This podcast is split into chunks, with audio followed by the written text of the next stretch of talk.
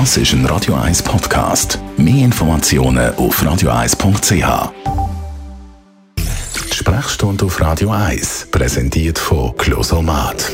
Wohlbefinden und Lebensqualität mit dem Dusch-WC von der Extraklasse. Natürliches Original, natürlich mit Wasser.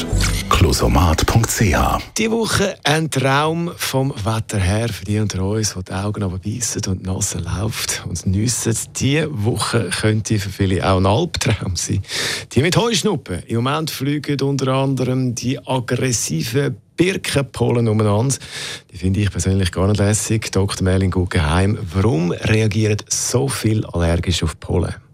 Das wissen wir nicht ganz genau. Wir wissen tatsächlich, dass äh, das Maß an Heuschnupfen das steigt. Also es haben mehr Leute Heuschnupfen, dann wird es intensiver, hat man das Gefühl. Es gibt verschiedene Theorien, dass wir äh, in frühester Kindheit nicht mehr mit den Allergenen aus äh, konfrontiert werden, dass wir keinen guten Umgang lernen mit unserem Abwehrsystem.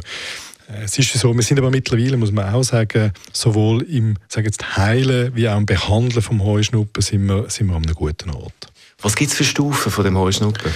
Es gibt die simplen Formen, die dazu führen, dass man eine gereizte Nase hat und ein bisschen die Augen, äh, dass man muss nüssen oder wenn man in die Augen langt, dass dann anfangen zu tränen, eine gereizte Bindehaut hat. Äh, es gibt Leute, die mit so systemisch auch anfangen zu reagieren. Man sieht äh, dann Leute, die, die Quadeln machen, ganz viel, entweder durch den Kontakt lokal oder aber im Rahmen von einer systemischen Reaktion, wie so viel Histamin ausgeschüttet wird. Und zuletzt gibt es die Leute, die mit ganz massiven Atemwegsproblemen reagieren, ähm, mit Asthma bis hin zu einer ganz massiven Kreislaufreaktion. Wenn man jetzt Allergiker ist, wenn man hohe Schnuppen hat, äh, verschiedene Stufen, was hilft dagegen? Also die, die schlechte Nachricht zum Anfang fürs Desensibilisieren, also quasi das Heilen vom Heuschnuppen oder zumindest das Lindern von den Symptomen ist jetzt die falsche Jahreszeit. Das ist etwas, was man machen muss, wenn die Pollen nicht mehr fliegen.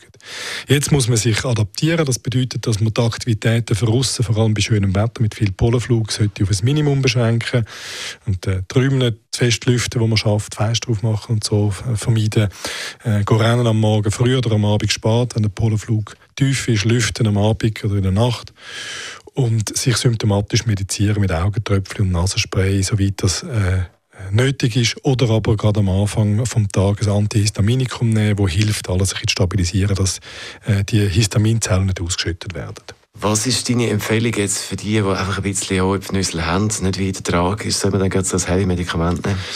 Äh, die alten Antihistaminika, die haben wahnsinnig Mühe gemacht. Das machen die neueren nicht mehr. Von dem her ist äh, auch bei mir, wo auch so ein bisschen ein Heupfnüssler ist, die Hemmschwelle gesunken, das zu nehmen im Verlauf des Tages. Aber die, die wirklich milde Probleme haben, glaube ich, äh, können gut mit einer Anpassung vom Lebensstil in dieser Zeit äh, dazu, äh, dazu beitragen, dass sie wenig Symptome haben. Dazu halt mal ein Nasenspray oder ein Augentöpfchen nehmen. Dann wünschen wir uns trotz der Pollen eine schöne Woche. Danke vielmals.